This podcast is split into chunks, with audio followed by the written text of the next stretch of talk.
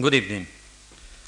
Uh, for me, it's both an honor and a pleasure to introduce today's speaker in these Juan March lectures about new perspectives in cancer research, and especially if he is Terence Howard Rabbitts.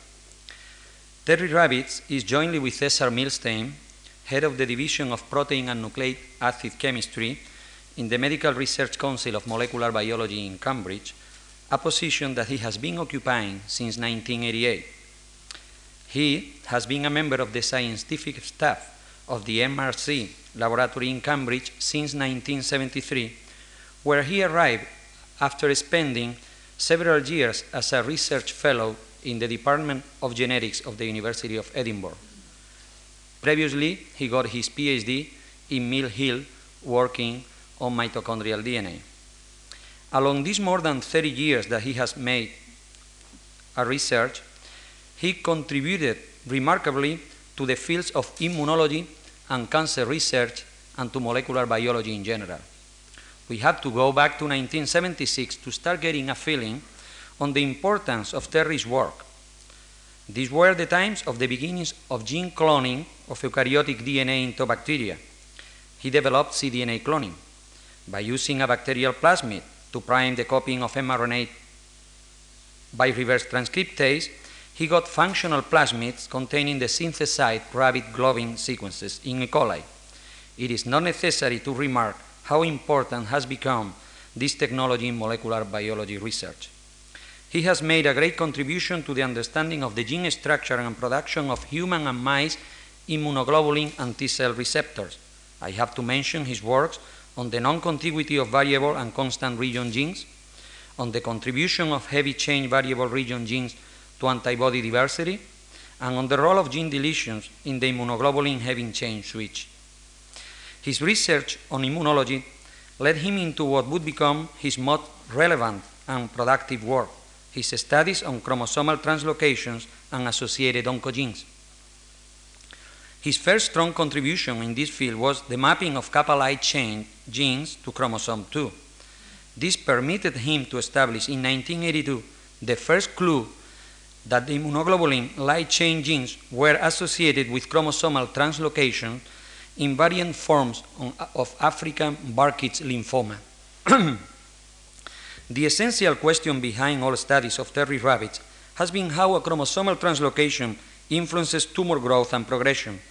His group has demonstrated that the gene fusions created by translocation presenting chimeric oncogenes by showing that transgenic mice with artificially introduced fusion gene similar to that found in human leukemia develop tumors restricted to acute myeloid leukemia despite the widespread expression of the fusion gene. His identification and cloning of translocation breakpoints has permitted to evaluate the importance of errors in site-specific recombination reactions as a source of translocations associated with hematopoietic tumors. Finally, I have to mention his contribution to the idea that oncogenes activated by chromosomal translocations encode transcription regulators with a role in developmental processes. This has been provided by the LIM-only family of genes, uncovered by his mapping in 1988 of the LMO1 gene to a translocation associated with T-cell leukemia.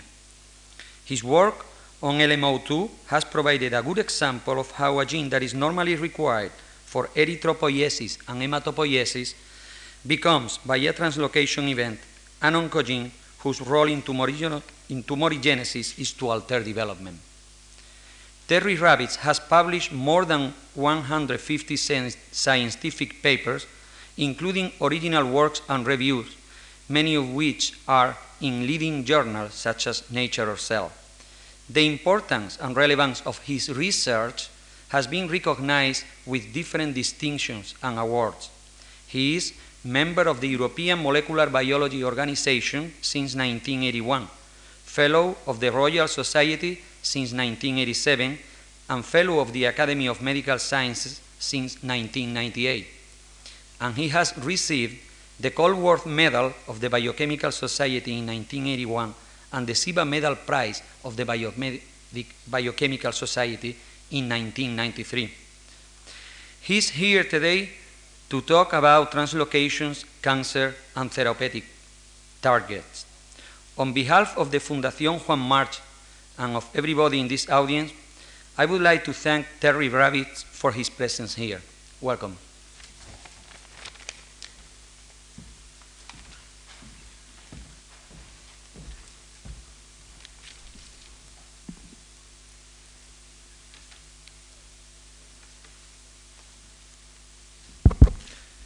Well, thank you very much for that uh, very nice introduction. I'm obviously honored to be a, a, lecturer in this distinguished series of lectures about um, cancer and various aspects of cancer development. Um, from talking to Andres earlier today, I gather there have been two, le- two quite different lectures so far. One from Michael Bishop, where he described um, the advances that have been made over the last 10 to 20 years on our understanding of the molecular genetics of cancer. That is both the mutations that occur in cancer cells and the um, protein products of those mutations, and has described how these mutational changes, which occur specifically in cancer cells, may eventually help us to um, design new therapeutic approaches for the treatment of overt cancer when it appears at the clinic. Now, in the second talk, Richard Peto gave um, an exposition on epidemiology in cancer. And he showed how crucial observations could be made, correlations between certain things which have led to the identification of key factors in cancer development, such as the association of smoking with lung cancer.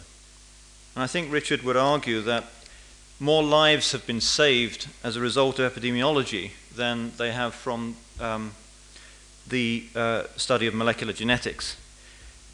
And I think that was probably true to say that this is the case as yet, but I think it's worth emphasizing the as yet, because I think both Mike Bishop and I would argue that the, the so called biotechnology revolution, which is beginning now and which will occur over the next five to ten years, will actually soon produce new types of reagents which will be applicable to the treatment of overt disease. But in addition to this, I think one important feature which many people overlook which I believe is, is a very important component, is that the molecular genetics will also um, give rise to uh, the emphasis on early detection of cancer. The problem with the cancer treatment is when the patient arrives in the clinic, in almost all cases, the disease is now an overt disease. It's progressed to a fairly substantial degree. And the patient's disease is very often disseminated, for example, in the case of pancreatic ca- cancer the symptoms do not appear until metastatic disease has set in widely, and, and there's a, a problem of treating such disseminated disease. So I think molecular genetics has a very good place in, in trying to discover ways in which we can detect two things. First of all, early detection of mutations, and secondly, those mutations which will definitely result in tumors if they occur in the patient. Obviously, it's no good being able to detect genetic changes if those changes aren't definitely going to give rise to an overt tumor. I'll give you an example of this. The most commonly occurring translocation, chromosomal translocation in B cell tumors of man, is the 1418 translocation. And this is very commonly identified in tonsillectomy samples from young children. So that means that the occurrence of the 1418 translocation, despite the fact that it is both a causative factor and is present in almost all follic- follicular lymphomas in, in, in, adults, despite those facts, is very commonly occurring in, in what is a normal, a normal patient, in other words, a patient with a, a tonsillectomy. So, those kind of changes are really not going to be the ones we're talking about. We, we need to identify changes which will inevitably give rise to a tumor and not just be associated with certain percentages of tumors.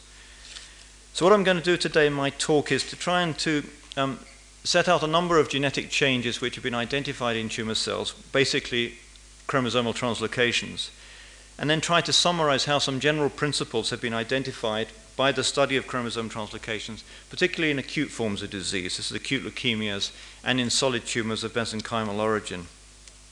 If I may have the first slide, please.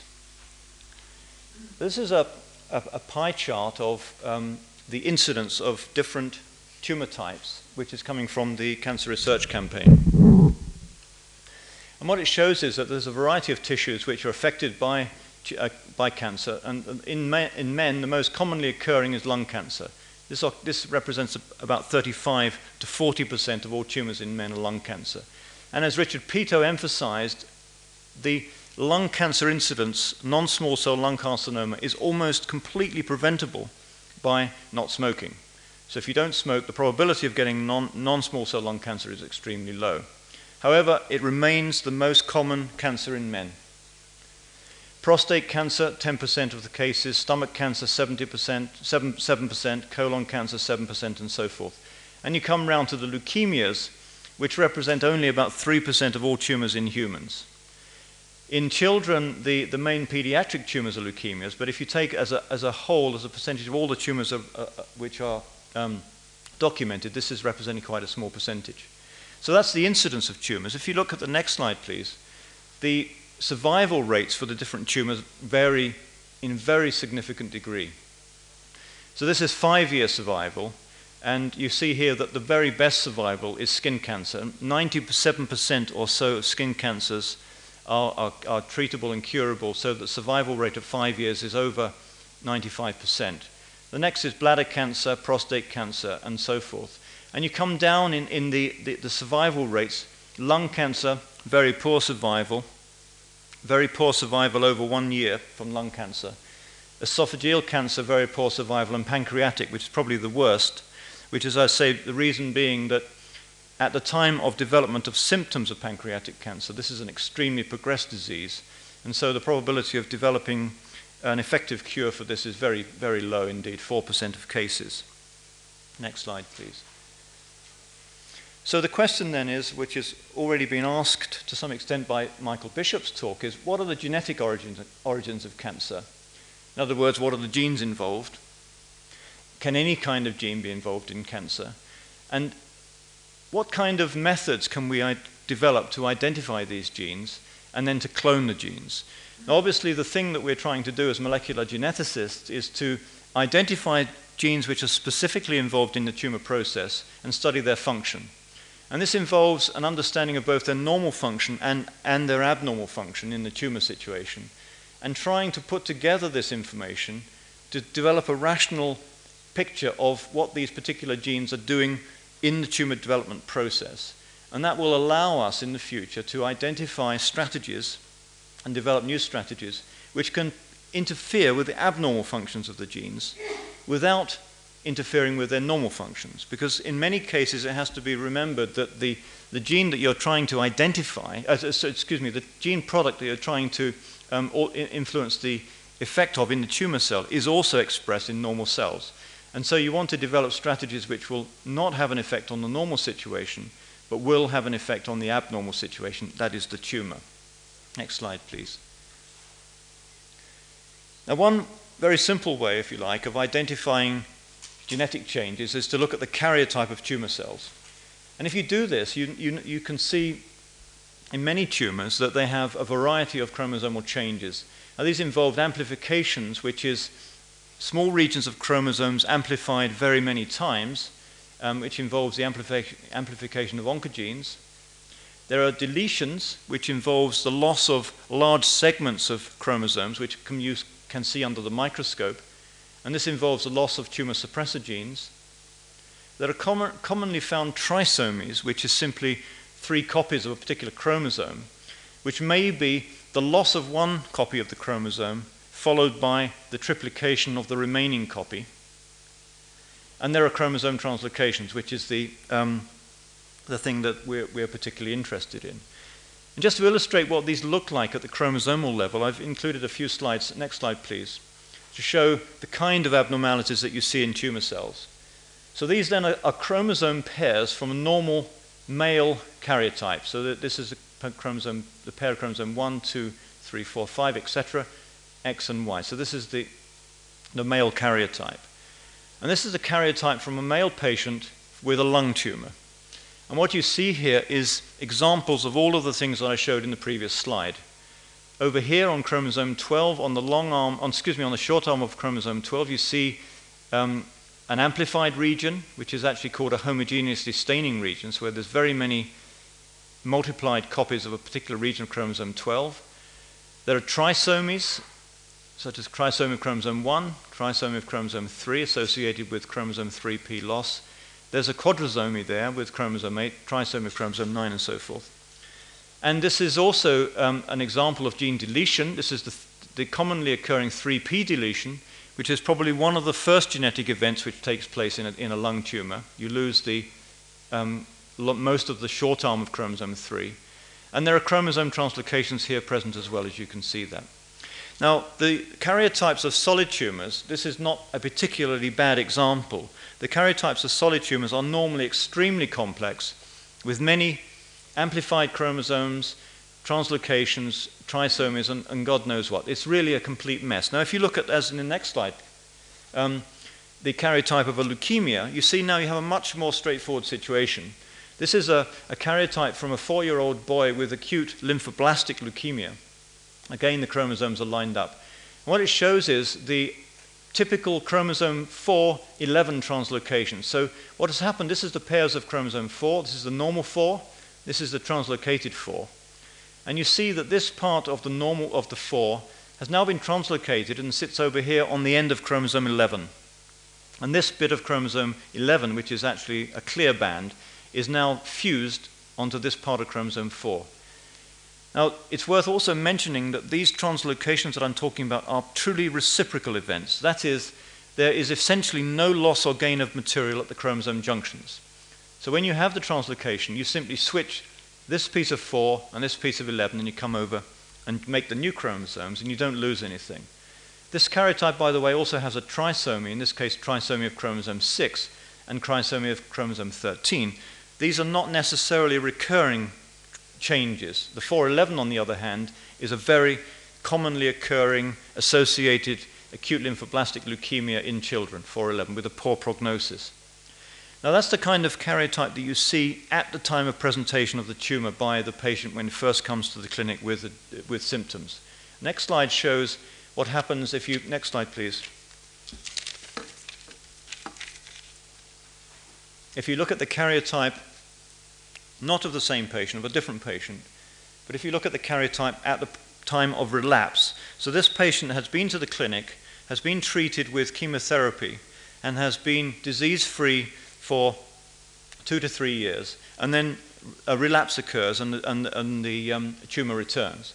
And what you see in this case is that the complex, the karyotype is now significantly more complex.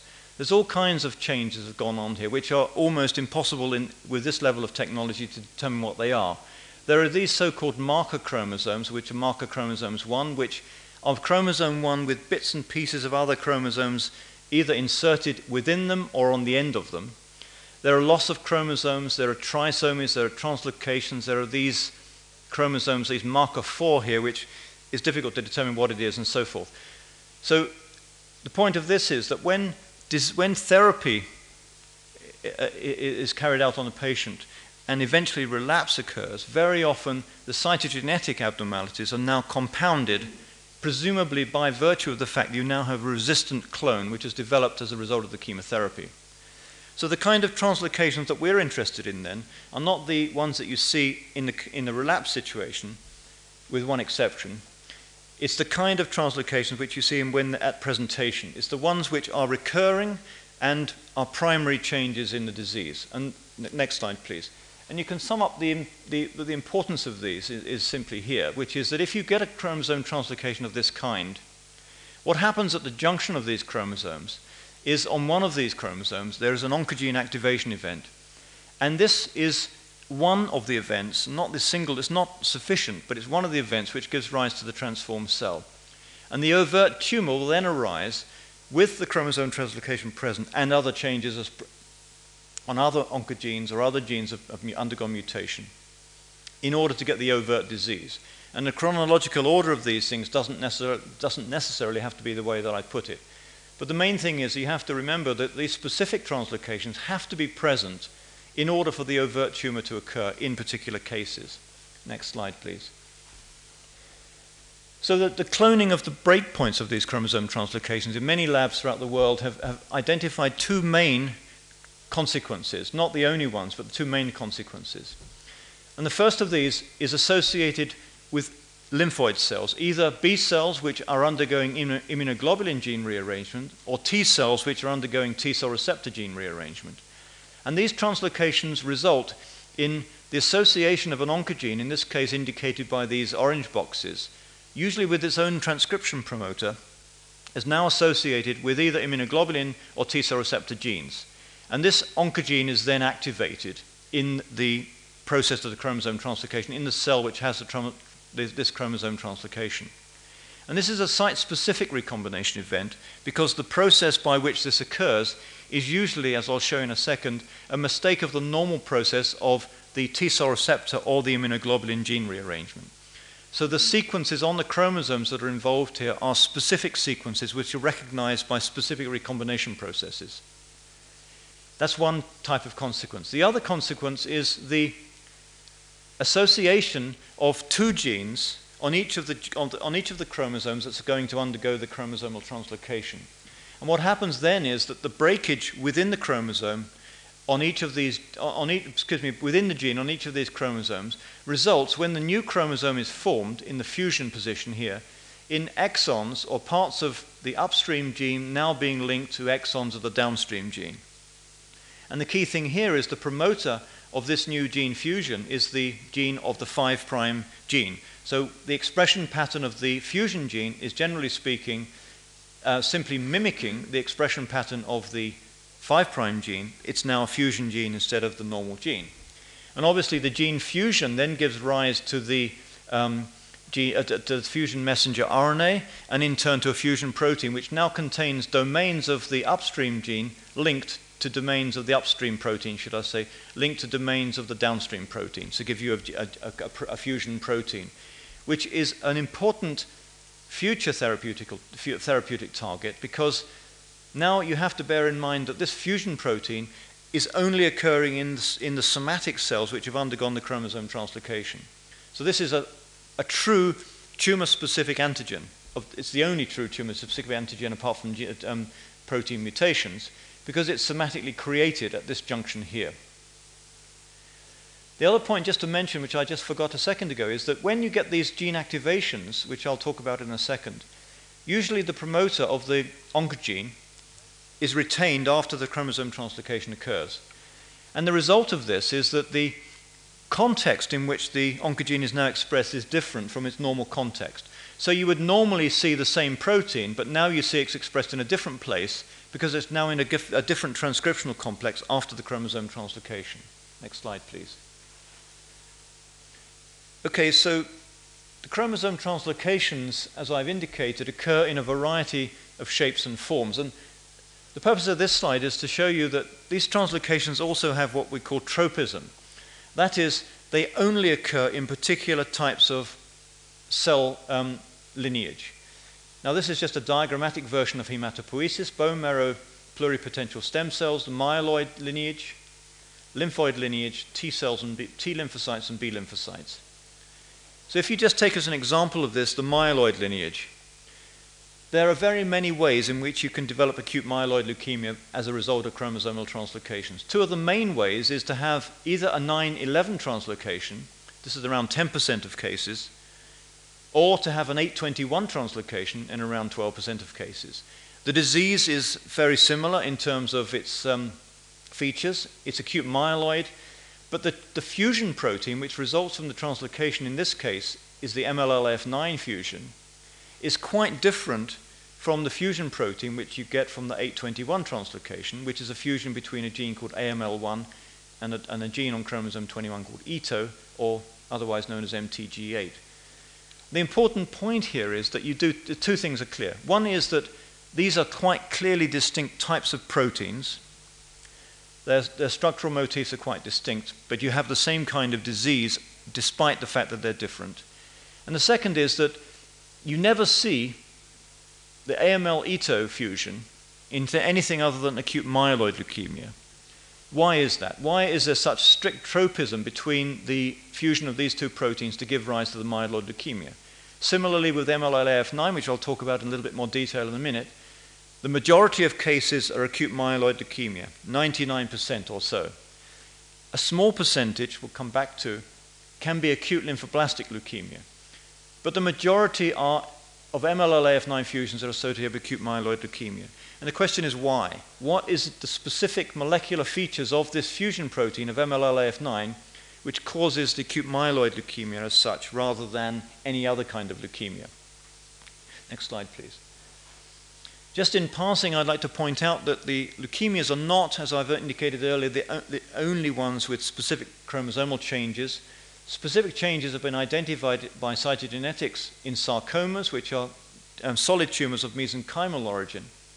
Ewing sarcoma and liposarcoma, which we studied ourselves at the 1216 translocation, are very commonly uh, associated with those diseases. So if you have liposarcoma, you almost certainly have a 1216 translocation involving those breakpoints, or Ewing sarcoma, and so forth.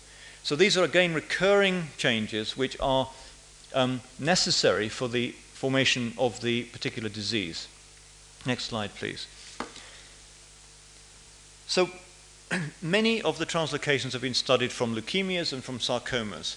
And there are two general features which are um, applicable to the um, proteins which are expressed from these translocations.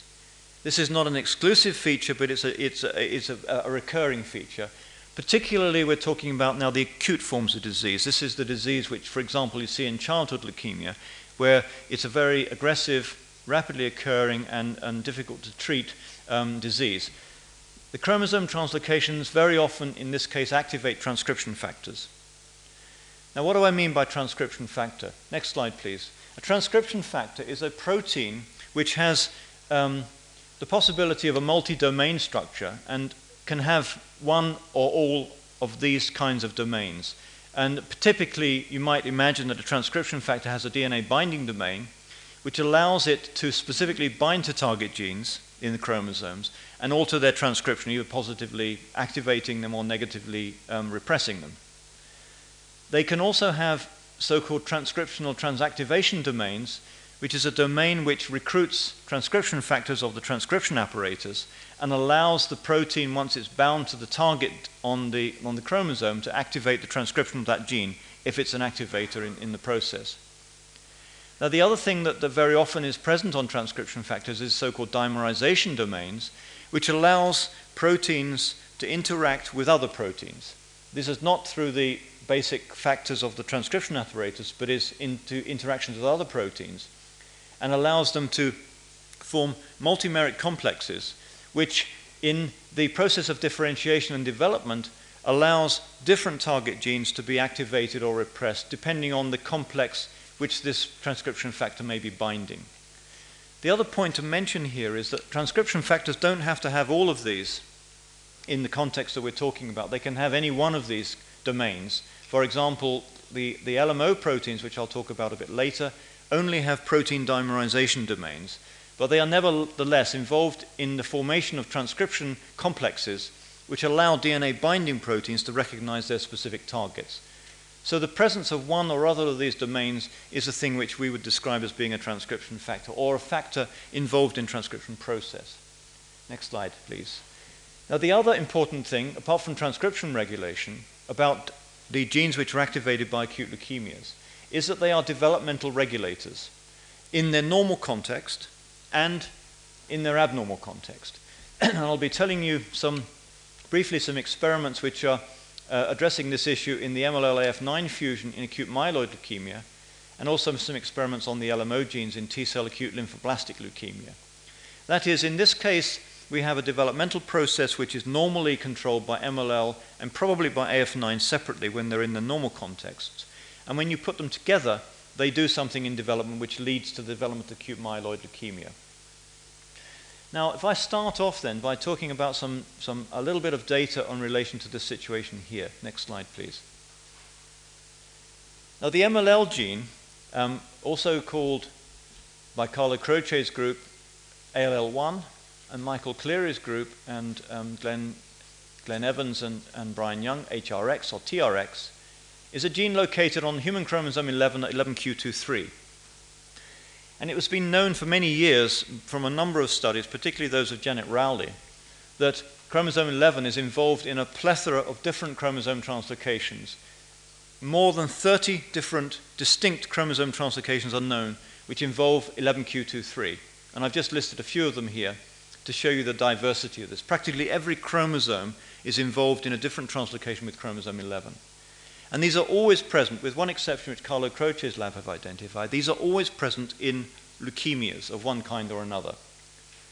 And the other interesting feature is when Janet Rowley first identified a yeast artificial chromosome which covered the breakpoint of this 11q23 region, and then Carlo Croce's lab, Mike Cleary, and Stanley Korsmeyer's lab cloned the breakpoint of this, what they found was that the breakpoints of all of these translocations, and this has continued to be the case with more translocations that have been cloned with 11q23, um, they all involve the same very small region of chromosome 11, which represents this region between what we've called the zinc finger exons of the MLL gene. There's a region here which encodes within the MLL protein the zinc fingers, which is the breakpoint region. Now, what has been shown by, particularly by Carlo Croce and Mike Cleary, next slide please, is that when you look at the, the wild type MLL protein, as it were, this is an enormous protein, over 4,000 amino acids, with a whole variety of different regions of homology to different proteins, which I just have listed on, on the right hand side. I won't go into the details of what these mean. The only thing worth mentioning, perhaps, is that the zinc finger region of the protein is almost always lost by the chromosomal translocation process or broken. So after the translocation, this is where the breakpoints occur, as it were, in relation to MLL protein. So the active component of the MLL fusion protein loses the carboxy terminal part of the protein, retains the amino terminal part, and now is fused with either AF9 in the 911 translocation, AF4 in the 411 translocation and ENL in the 1119 translocation. So the important thing here is the same bit of MLL now gains a partner from all sorts of different places. And when you have the AF9 partner, you mainly have AML, acute myeloid. When you have the AF4 partner, you mainly have acute lymphoblastic leukemia. So quite distinct lineages depending on the fusion partner. So, what is the role of the fusion partner in the process of the tumor development? Next slide, please. Now, there are a number of ways in which you can look at this problem. And um, what we decided to do that we're, we're, projecting our interest in the possibility of, of trying to develop model systems for the testing of novel in inverted commas therapeutic regimes, we decided that the way to do this, but to be systematic about it, is that one needs to create animal models which emulate the human cancer as closely as possible. And that is that the development of the disease starts from early stages, that secondary mutations, similar ones that you see in the humans, also occur, and that the overt disease in its pathological conditions in the animal model look like the disease that you have in, in the humans. And this, it, there are lists here a number of ways in which you can do this, um, uh, create these animal models. The first is obviously the, the, the transgenic mouse model, which um, uh, Corey-Ann Adams and Anton Burns have so effectively used, and, um, and Doug Hanahan's group.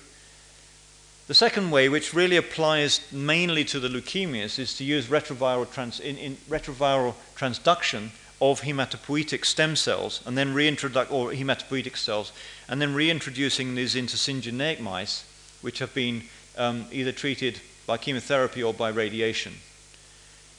But the way we've, we've tried to, to look at this in the case of the MLLAF9 is to use homologous recombination in embryonic stem cells to create what's now being called a knock in into the MLL gene. That is to fuse in the endogenous gene of the mouse genome the, MLL, the AF9 gene into, into one allele of the, M, of the MLL gene, and then to see whether, when we create mice from this homologous recombination event, whether they develop disease which looks like the human disease or not. Next slide, please. So the strategy then is, is a very simple one. This is the, um, a diagrammatic version of MLL wild type allele with the transcription promoter and various exons. Our targeting vector for the homologous recombination event was simply exon 8 of MLL fused to AF9 with a translation stop codon at this position and a transcription stop as well. So the homologous recombination was carried out in embryonic stem cells using this targeting vector to create one allele, which now looks like the chromosome translocation allele, which occurs in humans, with now AF9 fused to exon 8 and with the translation stop. So now the zinc finger region of, of, of the MLL gene is downstream of the translation stop of AF9. So the zinc fingers are no longer involved. So the protein product of this is now transcribed, so the messenger RNA is now transcribed from the normal MLL promoter, and you get this fusion messenger RNA formed and a fusion protein. So we took the ES cells, injected these into blastocysts, and produced chimeric mice by transferring these into recipient females, and, and chimeric mice are produced. Now, in this context, then, what we mean by chimeric is that the, the mouse which is generated has some cells which are derived from the blastocyst, which are the white ones, and some cells which are derived from the embryonic stem cells, which are the red ones. So it's a chimera. So all the tissue will, will consist of tissue of, of, cells from embryonic stem cell with the homologous recombination event and blastocyst as well. So there's a variety of things going on there. Next slide, please. And this work was done by uh, a, a very hard-working, very talented Spanish postdoc, Javier Corral, who's now returned to Spain, in collaboration with a number of people, um, particularly Alan Warren, Helen Impey, and Isabel Laverniere. And what Javier did was he made three different knock ins of the MLL gene. The first was the one I've just described, which is the MLL AF9 knock in. The second was to make, instead of a knock in putting a, a, a pathogenic sequence, so to speak, on here, he just introduced a very short epitope, which comes from an antibody recognition site an, from, the, from the MYC protein. It's not a pathogenic site. So it's basically, this construction here was a truncation of MLL at the same position where in the other construct the AF9 was fused. And as a control for these two, he made a third one in which, now this is exon 8 fusion, he fused the LAC-Z beta galactosidase gene into exon 3 of MLL. This is a position where you never see pathogenic changes occurring. And so this is a control in which we could detect MLL um, uh, transcription because we could assay for the presence of the beta galactosidase enzyme and we could measure where the gene was being transcribed. And the long and the short of it is what Javier found was that chimeric mice, which were made with the MLL-AF9 fusion, developed within the first year of life leukemias in almost all of the mice. There were no leukemias developing when you simply truncate the MLL gene, and no leukemia is developing if you exon if you truncate the gene in exon 3. So to develop a leukemia within the first year of life, you have to have a specific fusion at this position here. Next slide, please. Now, Claire, Claire Dobson and Alan Warren carried on this work by taking the knock-in allele through the germline and developing mice which were now heterozygous for the MLL AF9 fusion. And what we found was that just like the chimeric mice, these mice develop uh, leukemias, and they very specifically, except in two cases, develop acute myeloid leukemias. This disease is characterized by many of the features that we see in, in humans. Leukemic cell infiltration is particularly prominent in bone marrow, and peripheral blood at the presentation of overt disease is full of myeloblastic, immature myeloblastic cells. Now, the interesting feature which covers the, um, one of the clinical symptoms which is seen in humans is tissue involvement. And we very often see an extramedullary infiltration of leukemic cells, particularly in the liver, where you see perivascular deposits of tumor cells around the, around the blood vessels, which um, often precedes the development of bone marrow involvement. So the bone marrow of these mice is very often normal, but the, and the peripheral blood you see no or very few circulating myeloblasts but you see heavy infiltration in liver. The other point to mention is despite the fact that the MLL promoter is expressed in more or less all tissues of the body, we only see hematopoietic tissue tumors. So there's a very strong tropism for hematopoietic tissues when you have MLL-AF9. If you put it in the brain, lung, etc., you don't get tumors. Next slide, please. So the conclusions of this is that, um, oh, sorry, just to mention this, that one interesting feature is when you have heterozygous mice, that is, one allele in the germline is carrying the, the knock in allele, these mice develop tumors more rapidly than the chimeric mice. But never, despite the fact that the heterozygous or the chimeras develop, mice, uh, develop tumors slowly, uh, um, uh, um, more, more rapidly than, than the chimeras, there is a latency period. So these mice do not appear to have tumors until quite late on in life. So there is a period here where other changes are taking place within other oncogenes which are necessary for the, for the tumor formation. So MLL-AF9 is necessary in this context, but not sufficient for tumor formation. So what's going on in this position down here? Is there anything that we can identify which, um, which we can say is the role of the MLL-AF9 protein? Next slide, please. And one way to do this is to, is to now to look at the, the um, again, this is diagrammatic version of um, hematopoiesis. So pluripotential stem cells have the capacity to make lymphoid, or have the capacity to make all lineages, obviously, of hematopoiesis, lymphoid and myeloid. And so the question is, can we see any perturbation of this process of hematopoiesis in the mice which have the MLL-AF9 fusion, which may push, let shall we say, the um, development of the disease towards a myeloid lineage. And clearly, I wouldn't be saying this if this weren't the case. So, next slide shows the strategy, which is a very simple one. So, you just take a, a mouse which has now got a, a, a knock in allele, which is what we call the minus allele, and cross this with wild type mice and you simply look at the hematopoietic distribution of cells just after the mice are born, up to six days, or young adult mice, five weeks of age. And you see whether you can see a difference between the wild type littermates, which there are plus, these are plus plus, so you get wild type littermates and you get plus minus littermates. You study all the littermates and you see if there's a difference. And what you find is, next slide please, that there's a very specific expansion of a population of myeloid cells which are positive for surface markers called MAC1 and GR1. It doesn't really matter the details of those. But what this slide shows is now a FACS analysis. So this is the fluorescence activated cell sorter, in which if you just look at this section here, we're measuring the fluorescence intensity of cells in a wild type mouse at six days, or at five weeks in this case, increasing fluorescence intensity for GR1 in this axis, on the x axis, increasing fluorescence for MAC1 on this axis.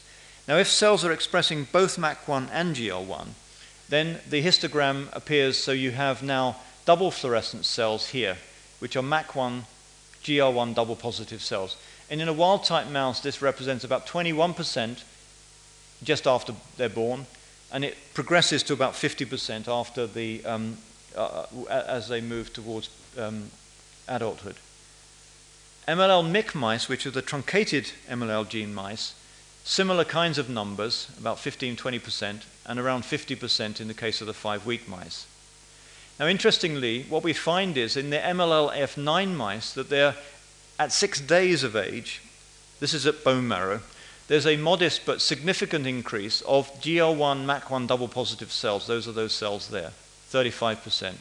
But by the time the mice are five weeks old, almost all of the bone marrow, 85% of the, of the, of the hematopoietic cells, are GR1, MAC1 double positive myeloid cells.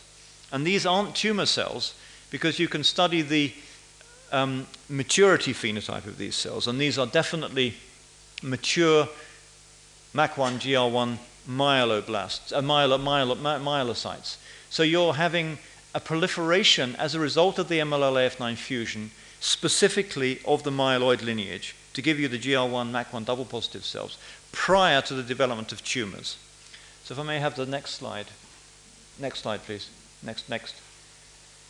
So the conclusions of this kind of experiment is that firstly, for the future now, we have what we consider to be a very nice model for MLL-AF9 um, uh, um, progressive leukemia, which mimics very close to, human, to the human disease. The features of the disease are very similar to those of humans.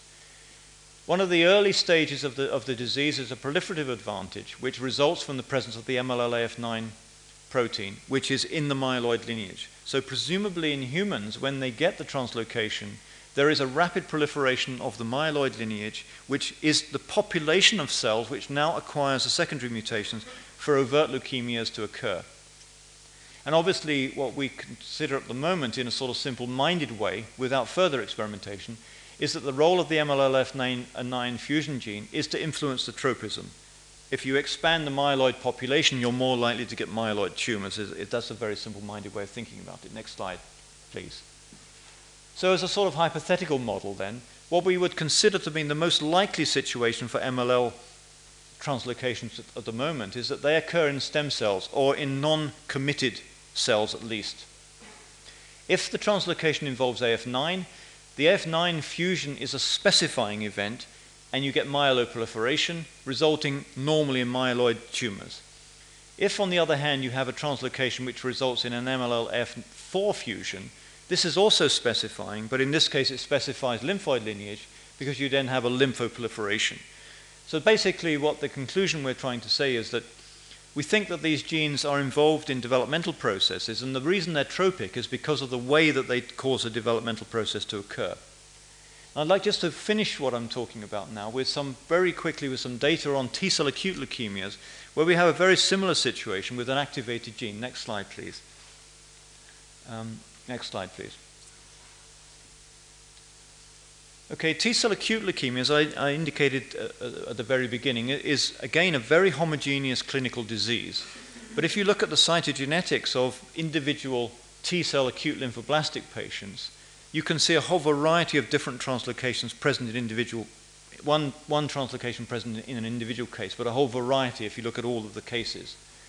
And what we've identified is a family of these proteins, of these genes, which are now called limb-only proteins, LMO1 and LMO2 being the, the two which we've identified in tumors.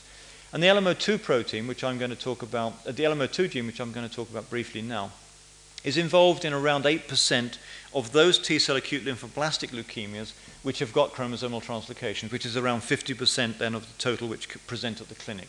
Next slide, please. Now, the important point here is if you look at the translocation junction, this is just a, a diagrammatic version of it. These translocations, as I indicated at the beginning, involve the association of T cell receptor genes, either delta alpha from 14 or in rare cases, beta chain from chromosome 7. They, they involve breakpoints at the position where normally the VDJ immunoglobulin, excuse me, the VDJ T cell receptor gene would be rearranging.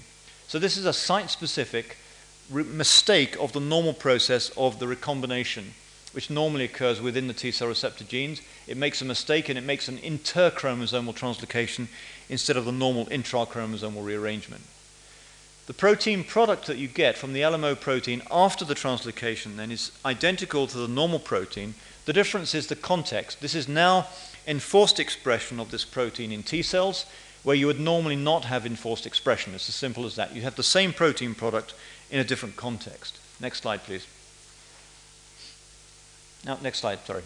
So, what we wanted to do then was to see whether, when Rod Larson Paul Fish and Tammy Larson, in particular, did these experiments in collaboration with Richard Baer's lab in, um, in the University of Texas in Dallas, was to make a mouse model, this time using transgenics, in which the um, T cell promoter, the CD2 gene, which Dimitri Kiosis and Mike Owen showed, if you make a transgenic where you put a cDNA, in this case LMO2 cDNA, and you make a transgenic mouse now, which now has this gene present in all cells of the body, what happens specifically is that you get expression in the thymus of the transgene. So what we now have is a transgenic mouse model in which T cells, which, where, which are where the translocations occur in humans, now have expression of the LMO2 gene. And what happens with these mice is that they develop tumors. Next slide, please. Clonal T cell tumors develop. And ignore this line here. They, they develop with a very long latency period, around 10 months. This is now 18 months compared with the percentage of mice in a cohort of 20 mice which develop tumors, and in this cohort, all of the mice develop tumors. The half point of which this, the, the mice develop tumors is around 10 months. It's a very long latency period. So, by analogy with the things we did with the MLL AF9, what is going on during this latency period? Secondary mutations must be occurring before you get the overt tumor. So, the transgene is necessary but not sufficient for tumorigenesis. What about the T cell lymphopoiesis going on during this process here. Is there a change in lymphopoiesis? Next slide, please. So again, this is a simple assay looking using the fluorescence activated cell sorter for T cell markers CD4 and CD8. And during T cell development, they go from double negative, they don't express 4 and 8. Around 5% of the cells in a normal thymus of mouse are double negative. they become double positive cells, CD4 and CD8 expression, and then they become peripheral antigen specific CD4 or CD8 only T cells, single positive T cells. So this is the FACS profile then of a normal mouse thymus um, at around three months of age with CD8 fluorescence increasing on this axis, CD4 increasing on this axis. So these are double positive cells. Most of the cells in a normal thymus are double positive. Next slide. If you look at a transgenic thymus, so just look at this side of the, of the, of the slide, please. This is a non-transgenic again with the double positive cells. These are the double negative cells here. What you see in the thymus of the, of the transgenic mice is that now you have a, a marked accumulation of double negative cells. There are the double positive cells and there are the double negative cells. And remember that the double negative cells are the precursors of the double positive cells. So normally these would progress from double negativity to double positivity. So what's happening then as a result of the transgene is that there is a block of differentiation at the double negative cell stage. So unlike the MLL-AF9 where we had a myeloproliferative advantage, we now have a block in T cell development at an immature stage, i.e. the double negatives. Next slide. So what this actually rather conveniently gives us is a model for how we think the human T cell acute lymphoblastic leukemias develop. So basically taking the transgenic model, so we have the bone marrow which gives rise from the, the pluripotential stem cells to the T cell precursors, which become the double negative cells, and then from there, as, as I've shown, the, the transgenic mice, the tumors develop. Now, as I said a minute ago, the Chromosome translocations are associated very intimately with the process of T cell receptor gene rearrangement because of the sequence specific effects that we've seen there. And what this um, indicates then is that very probably, in, so, so certainly, the double negative cells are the cells which are undergoing the T cell receptor gene rearrangement. And so, since this is the population where we see the tumors coming from the transgenic mice, it seems reasonable then to propose that the chromosomal translocations, which are intimately associated with T cell receptor gene rearrangement, in humans also occur in the double negative cells. And that the same now, in a way, as the MLLAF9 is, so we now causing an accumulation of these double negative cells. That is, a, a block in differentiations occurred, so they proliferate but don't differentiate. And then they, they form a, a population of cells which within that population, double negative cells, the other mutations which are necessary for overt tumors to occur do occur, and, the and then the overt childhood ALL occurs as a result of mutations in this population of cells. So it's the association in this case with the T cell receptor gene rearrangement which specifies the kind of cell which is the one that has a problem in the, in the childhood disease. Next slide. Now, what about the molecular biology as a final issue? What is the the, the key element of the LMO family, and can we project this into the, into the um, situation with other kinds of, of, of, of, um, of, of proteins involved in TALL, which is important. Now, as I said earlier, the LMO family is, is, is, consists of a number of proteins. There, there, are now four known members of this family. And the essence of this is that what they contain, what they encode, this gene family encodes, is two uh, proteins consisting of two so called limb domains and really nothing else. So they're short proteins of about 156 or so amino acids consisting of these two limb domains. And the limb domain is diagrammatically shown at the bottom here. It consists, a single limb domain consists of two zinc finger like structures, which are not typical zinc fingers actually, but anyway, they have two cysteines, a finger like region of, of 17 to 19 amino acids, a histidine, two two, um, and a cysteine. And these four residues are cis, his, cis, cis, coordinate a zinc atom.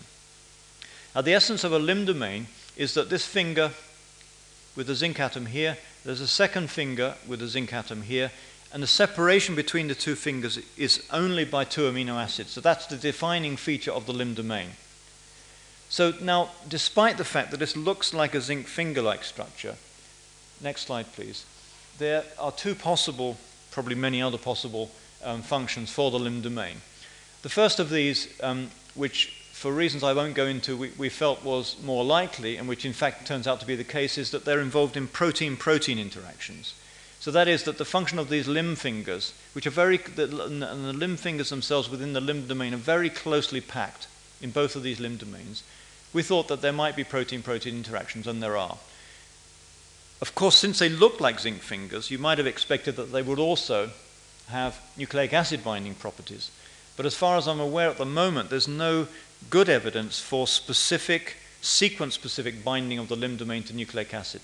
Their function seems to be in protein protein interactions. And this is a, a, feature which is a recurring feature of oncogenes activated in T cell acute leukemias, that they're involving proteins which are involved in protein protein interactions. And I'll just briefly just summarize the data which we have. Next slide, please, on the limb proteins to illustrate this. Now, when we looked in, that is when Isabel Wadman, Hiro Asada, and Gerald Grutz, in collaboration with Heiner Westphal and Alan Nagulnik at the NIH, when they looked in normal erythroid cells, which is one of the places where LMO2 is expressed, after a long and uh, ex- uh, boring, probably, series of experiments, they found that there was a, a multimeric protein complex which contained two, probably at least, LMO2 protein molecules linked to a, two different DNA binding elements. Now, this is a complex looking complex, but basically, you have two basic helix loop helix proteins recognizing this so called EBOX sequence, which is a CAGGTG in this case, and separated by approximately one turn of the DNA helix is a site for a GATA1 protein, GATA. And this, this, in our experiments, is an invariant distance between these two elements. And the function of the LMO2 protein seems to be to form a bridging molecule between these two DNA binding elements, one binding to this and one binding to that. And there's another protein which Heine and Alan Agolnik and, and Gordon Gill's lab identified initially, which is called LDB, the limb domain binding protein number one. And what it seems to do is interact with LMO proteins and form the, as it were, the top of the bridge, although the structure of this complex has not obviously not been sorted out yet. This is the, the hypothetical model for this. Now, the reason I'm showing this is what we think is the reason for this complex in normal erythroid cells is to bind to target genes in the chromosome and control the expression of those genes. Now, if that's the case in a normal situation, then obviously the most simple minded projection of the function of the LMO2 protein in the tumors is exactly the same situation. Next slide. Is that what you have is after the enforced expression of LMO2 because of the um, chromosomal translocation, that you form an aberrant DNA binding complex, which consists of LMO2, probably LDB, we have evidence of that, and probably some helix loop helix proteins and maybe other factors. And as a result of the formation of this aberrant DNA binding complex, this will recognize unique sites in the chromosomes and control the target genes aberrantly. So now you have a set of genes which is either positive or negatively regulated, if this model is correct, which would not normally be regulated because normally you don't have the LMO2 expression in that particular T cell lineage. There is a distinct model, which is, I should mention in passing, which is related to this, which is that although a complex of this form can um, occur, and, and we've, we've experimental evidence for that, the function of the complex is not actually specifically to, to recognize DNA and bind to DNA and, and do things to genes. The function of this complex is merely to sequester proteins from their normal functions. And an example of this could be the sequestration of the LDB protein, which I'll show in a second. Now, these aren't necessarily mutually exclusive models, but what they do show is that that the, the important element in this, this thing is the formation of a multimeric complex in which different components of the system may be performing different functions depending on the, the ratios of the, of, the, of, the, of, the, of the concentrations of the proteins in a sort of mass action way. Next slide, please. Next slide, please. Okay, so very briefly to, to show you what the work of Gerald Grutz has been over the last three years he's found that in T cell tumors that there is indeed a DNA binding LMO2 containing complex which will recognize a specific DNA sequence. And it recognizes not the EBOX GATA sequence that we had seen in the erythroid context, which is the normal context of the LMO2 expression. But what it does is it recognizes a different sequence, which is consisting of two EBOX sequences now, again separated by about one turn of a DNA helix. Um, and so the function of LMO2, which what it normally does is to form a multimeric complex, seems to be emulated precisely in the tumor by forming a different complex, recognizing a different set of, of, of, of target sites. Now, the problem with this model is that um, you have to invoke the ability of this complex to recognize these sequences and do something to target genes, and we haven't been able to show that yet. And indeed, a completely different model, which I mentioned just a second ago, which is the sequestration model, will equally well explain the role of the LMO2 protein. And recently, next slide please, a number of gr- groups, including ourselves, have identified a protein which is belonging to the same limb protein family, which is called LMO4. And what happens with LMO4 is in normal T cell development, it interacts with the limb domain binding protein, which Heine, Westphal, and Gordon Gill's labs identified. So you have an interaction of LDB and LMO4 in normal T cells. Now, that we don't have any biological evidence for this having a specific role for T cell development, but clearly there is an interaction. And so one could imagine that there's a mass action effect, which is due to the, to the concentrations of LMO4, hypothetical component Z, and LDB. And mass action calls for the association of these proteins depending on concentration and affinity. The more LDB you have, the more LMO4 LDB, and so forth.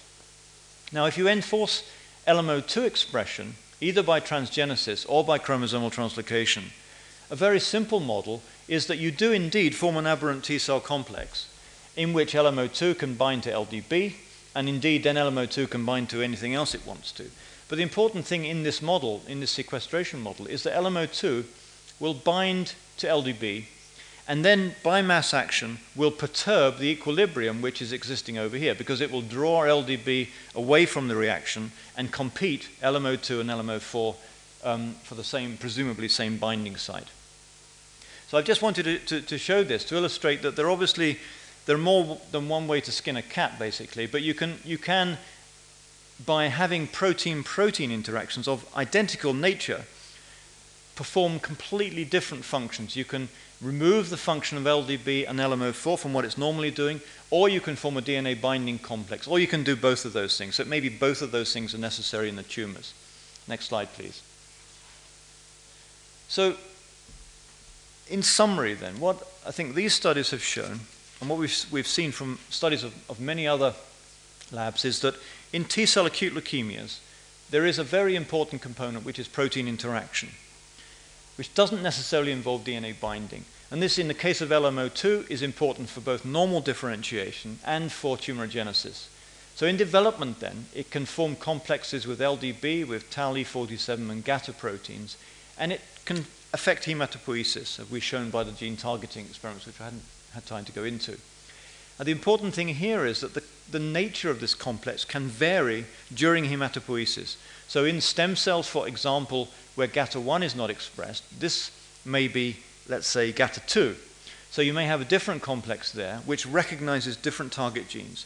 As hematopoiesis progresses, the formation of different complexes can, can, can guide different target genes within the hematopoietic pathway.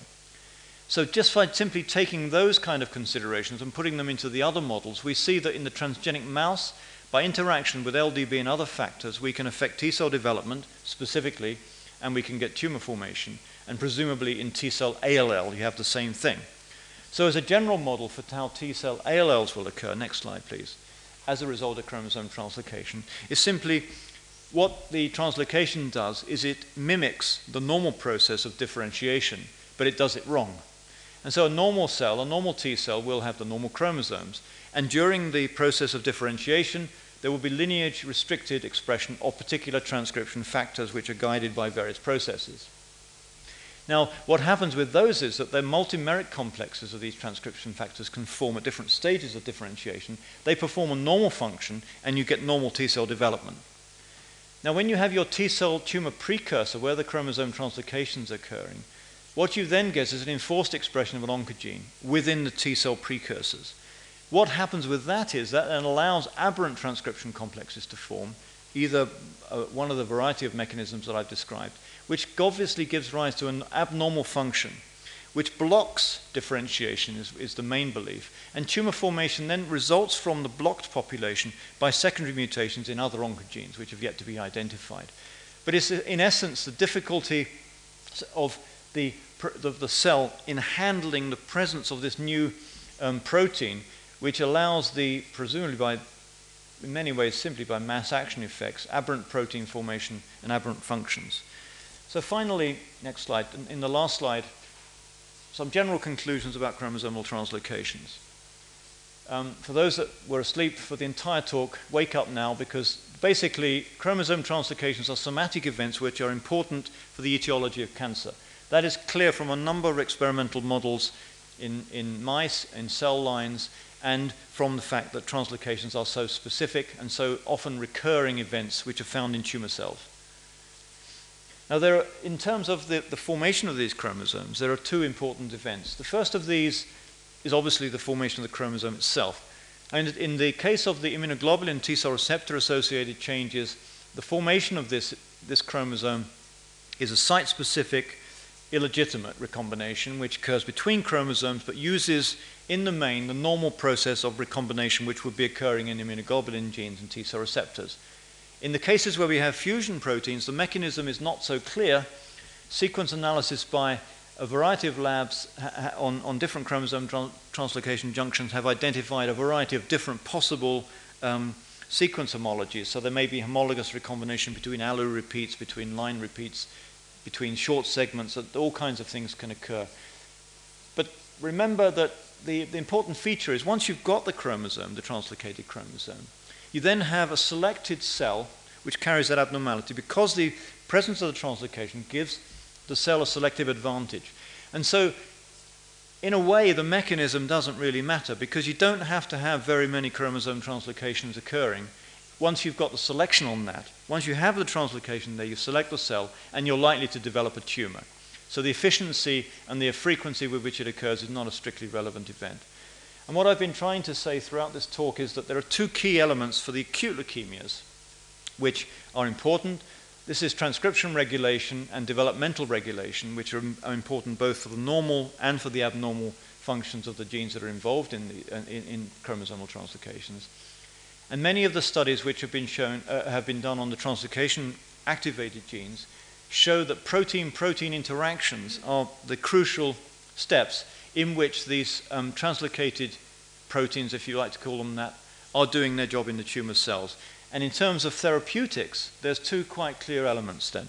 Firstly, fusion proteins per se are very clear, um, and fusion messenger RNAs for that matter, are very clear therapeutic targets because they are at the junctions of the fusions tumor specific. And so those elements which are present at the, at the junction of the messenger RNA or the protein are really good targets for things where small drug molecules, antisense, or what have you, which could prevent their function. Um, and the second, the second thing is that protein protein interaction per se is a good target because if you can identify abnormal interactions between two particular proteins in a tumor cell, introducing molecules into the cell which prevent that interaction could then, by, if, if mass action models are correct, could push the mass action back into the normal situation whereby the normal functions of the proteins which are now no longer involved in these aberrant complexes um, can, uh, can, can, can take place. So I think in terms of therapeutics, which I know my title said that, didn't, and I haven't said very much about it, I think the protein-protein interaction aspect of this, of, of this work will be very important for the development of the therapeutic reagents. And I'll stop there. Thank you very much.